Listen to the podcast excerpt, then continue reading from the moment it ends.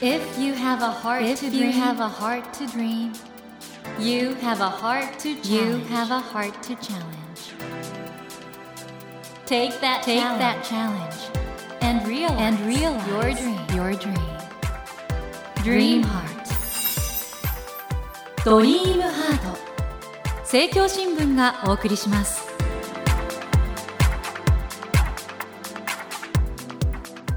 皆さんこんばんは 茂木健一郎です。東京 FM のスタジオから全国38局ネットでお送りしていますドリームハート。この番組は日本そして世界で活躍されている方々をゲストにお迎えして挑戦や夢に詰まっていきます。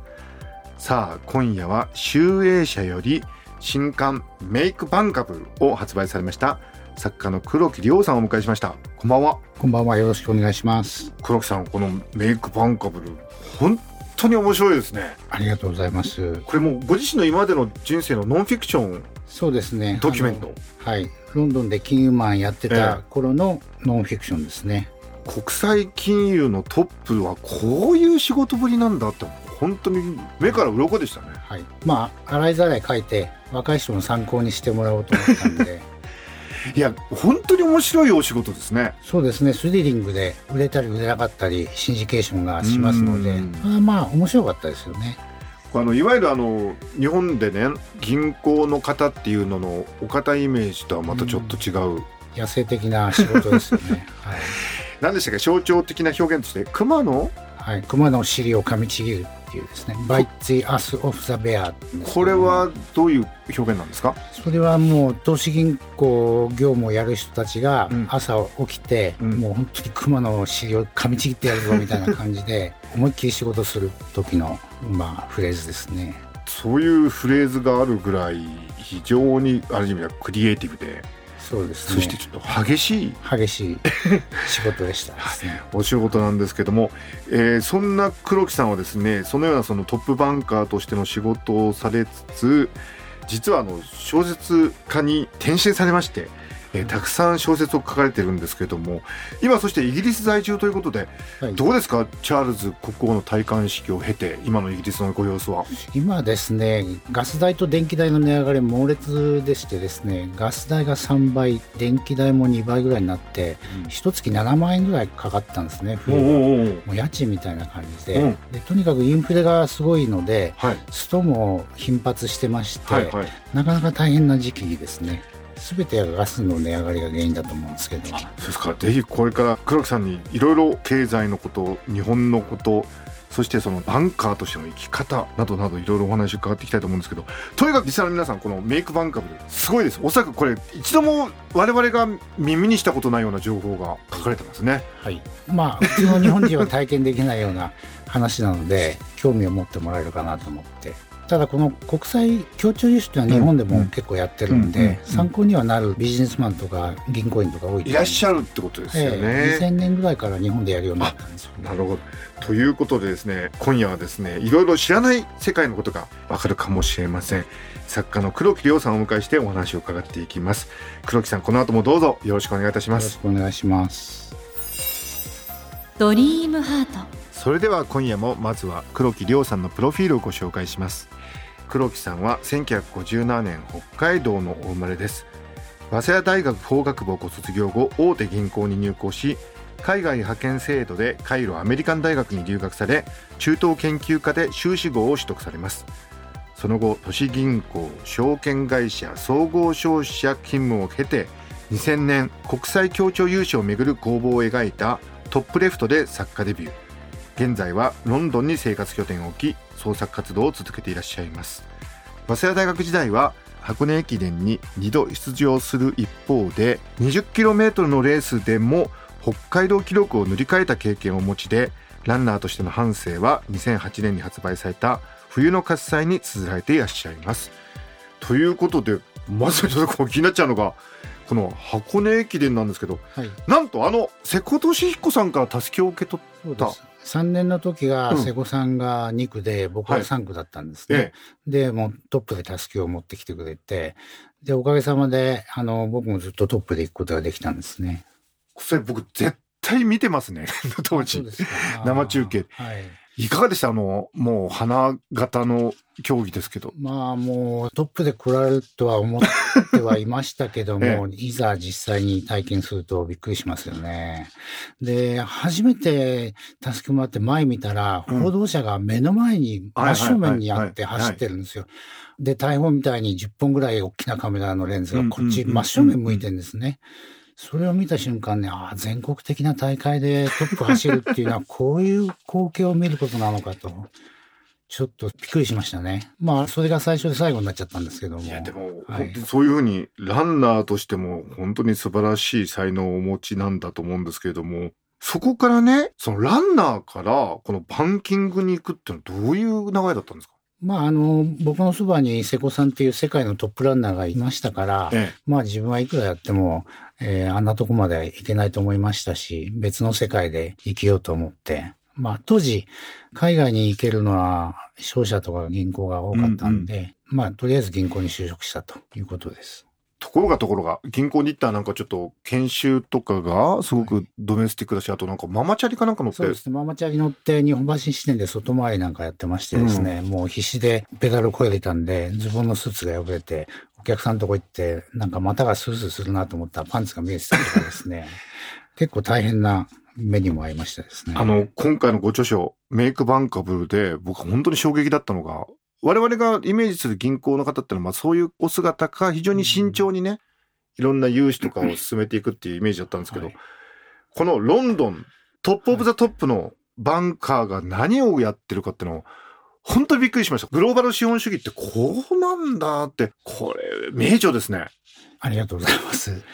あの、やってた仕事は国際協調融資で、うんうんまあ1億ドルとか2億ドルとか引き受けて、うん世界中に販売して協調融資団を作っていくっていう仕事で、うんうんまあかなりスリリングな仕事でしたですね。いや、僕読んでてびっくりしたんですけど、例えばある国が国営航空会社のために大量のその飛行機を買うっていうの時のファイナンスを。そうですね。エジプト航空なんか5億ドルのファイナンスでうんやってましたから、かなり大きな案件でしたね。そしてこれあの、僕初めて知ったんですけど、そのマンデートっていうのがあるんですね。マンデートってのはどういうものなんですか、マンデートってのは、融資団蘇生委任っていう意味ですね。で、マンデートをもらって、融資団を作っていくという仕事ですね。じゃあ例えばエジプト航空からマンデートを与えられると、はいそれで融資条件とかを固めて募集するんですね。そうです。いろんな銀行を読んでいくと。まあ、ただ、エジプト航空はアメリカのアービングトラスト銀行がやった案件で、大きな案件でしたけど、うん僕がやったのはサウジアラビア航空は、これは士官時でやったりしました。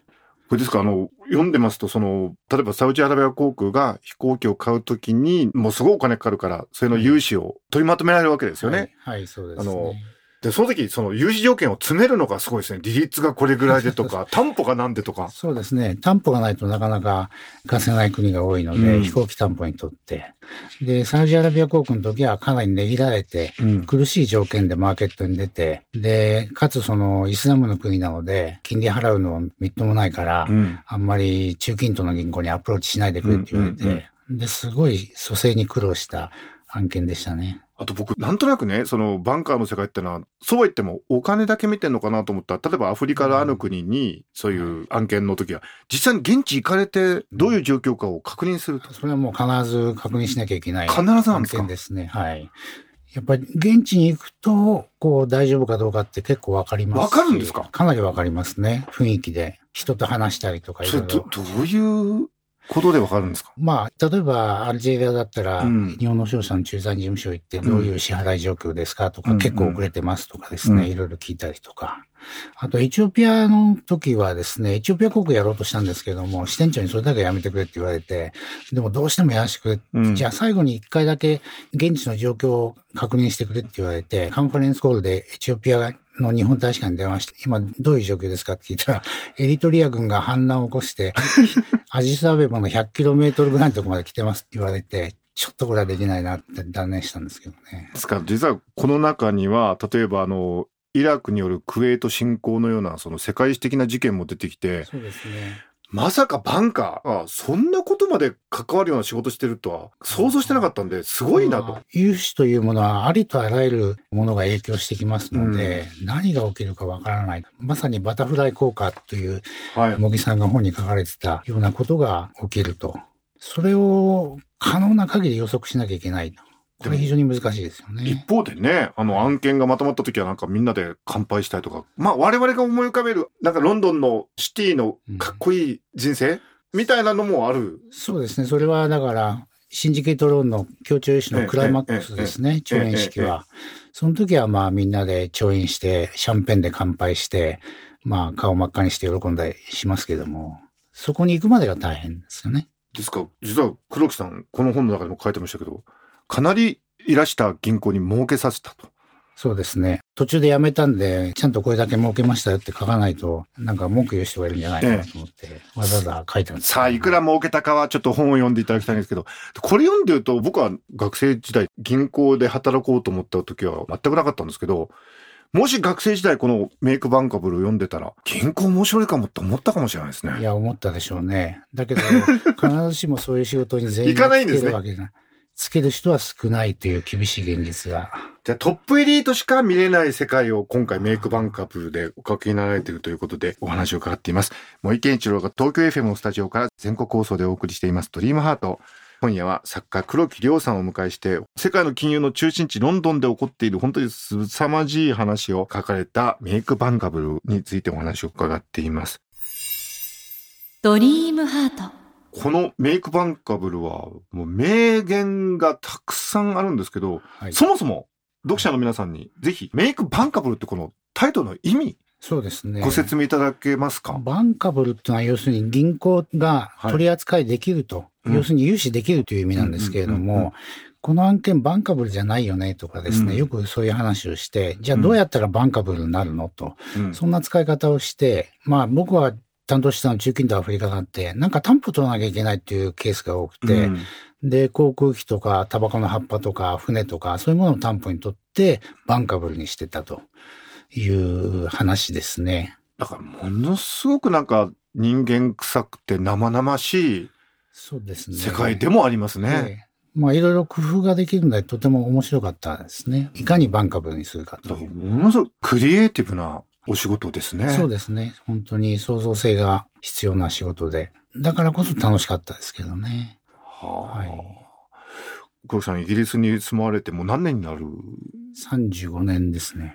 どうですか？そういうイギリスの、まあだからある意味では資本主義が誕生した国はいで、今でもお話になってますけど、ロンドンの地位が低下したって言ってもさ、ヨーロッパに関することだけで、グローバルな金融センターとしての地位は全然もう揺るいでない。うんやっぱりあの取引は全部英語でやりますし、えええ準拠法は英国法かニューヨーク州法ですし、えうんそういう意味であんまり地位の低下っていうことはないですね。1、2割人が減ったかもしれないですけど、ヨーロッパ関係の取引のやる人は。で、そういうロンドンのシティに、黒木さんもそうでしたけど、外国の方も含めてね、才能とお金が集まってく中で、はい。東京はどうしたらいいですか？いや、東京はもうずっとローカルのマーケットですよね。やはりあの、世界の金融センターになるには、うん英語が自由に通じるところじゃないとはい難しいですよね。ですから、香港、シンガポール、ロンドン、ニューヨークですよね。東京はどうしたらいいですか？難しいです、ね。難しいそれが分かったら苦労はしないのかもしれないんですけれども、あなかなかドメスティックなマーケットから抜け出せないですよね。バブルの頃は世界の金融センターって言ったんですけど、ーえそれはそのバブル経済で活動が活発だったっていうだけで、うん世界の金融センターにはなり得てなかったです。えそれはもう東京に限らずパリとかフランクフルトなんかもなんとかロンドンの地位を脅かしたいと昔から思ってるんですけど、うんやっぱり揺るがないですよね。あの、僕これ全然比較するわけじゃないんですけど、半沢直樹っていうものが、その日本の銀行のある意味では泥臭い、でも人間臭い世界を描いてるとすると、メイクバンカブルはグローバルの資本主義の一番すごいとこってこうなってるんだってなんか、サッカーのワールドカップ見てるようなそうですね。感動がありますね。ワールドカップの世界だと思いますけどね。ねダイナミックですし、クロスボーダーでいろんな国の人たちが参加してくる場所ですから、それは大リーグですよね。日本のプロ野球に比べても。皆さんとにかくこの黒木亮さんの Make Bankable。よくあの、難しい難易度が高いものを rocket science って言ったりとか、あと、素粒子物理学より難しいみたいなことを例えて言いますけど、これを読むと国際金融の top of the top はものすごく複雑なことやってんだなっていうのは。まあでも私でもできるようなことですから、でも、そんなに複雑でもない。いやいや、ある種のリスペクトを持って本当に伝わってきます。今の世界はこの上に動いてるんですもんね。やっぱり人間のやることですから、本当になんかせめぎ合いみたいのは常にありますよね。ぜひ皆さん、あの、現代のグローバルな経済の動きを理解する上でも、これ必読書だと思います。黒木亮さんのメイクバンカブル。集英社から出ています。これあの、集英社の青春読書に連載されていた。そうです、そうも。のだということではい。これから読者になる方も多いと思うんで、メイクバンカブルについて一言、黒木さんお願いします。あの、私が国際金融市場でやってたことは、まあ、昔の勤務先に気遣わずに洗いざらいぶちまけた本ですので、必ずいい意味でも悪い意味でも参考になると思いますので、ぜひ読んでいただければと思います。はい、とても素晴らしいグローバルな経済の参考書、教科書になっていると思います。ということで、えー今夜はですね、集英社より新刊メイクバンカブルを発売されました作家の黒木亮さんをお迎えしてお話を伺ってきたのですが、今週はそろそろお別れの時間がやってきてしまいました。黒木さんにはまだまだお話を伺いたいので、来週もお越しいただき、お話の続きを伺っていこうと思います。えー黒木亮さん、来週もどうぞよろしくお願いいたしよろします。くお願いします。森健一郎が東京 FM のスタジオから全国放送でお送りしていますドリームハート。今夜は作家の黒木亮さんをお迎えしました。Never let go of that dream.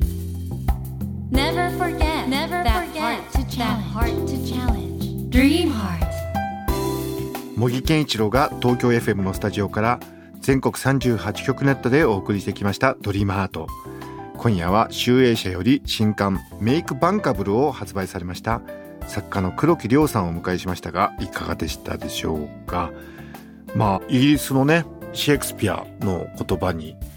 この世には自分が想像すること以上のいろいろなことがあるんだみたいなセリフがあるんですけど僕は恥ずかしながらこの Make Bankable を読むまで国際金融の本当 top of the top がいかにすごい仕事をしてるかって知りませんでした。すごい感動がありましたね。あこうやっていろんな国の発展とか経済のねいろんな変化を支える金融ってことが行われてるの。だからお金ってそういう意味で言うと本当にもう命そのものだなと。ねお金があるからこそできることもあるし。だけどそれはちゃんと考えなくちゃいけないし。日本の銀行のロンドン支店の一部の方はそういうお仕事をやってるんだって。いやーびっくりしたしね。しかも黒木亮さんのこの本って本当にね今まで生きてきた人生のありったけ書いてくださってるんで。もういろいろ目から鱗で学びがあるんでぜひ皆さんお読みください。さて番組では毎週3名の方に1000円分の図書カードと番組特製のエコバッグをセットにしてプレゼントしています。私模擬に聞きたいことや相談したいこと番組の感想などをお書き添えの上ドリームハートのホームページよりご応募ください。お待ちしています。そしてスマホアプリオーディではドリームハートの番外編番組模擬健一郎のポジティブ脳教室を配信中です。ぜひこちらも聞いてみてくださいね。来週も黒木亮さんをお迎えします。どうぞお楽しみに。それではまた土曜の夜10時にお会いしましょう。ドリームハートお相手は森健一郎でした。ドリームハート。政教新聞がお送りしました。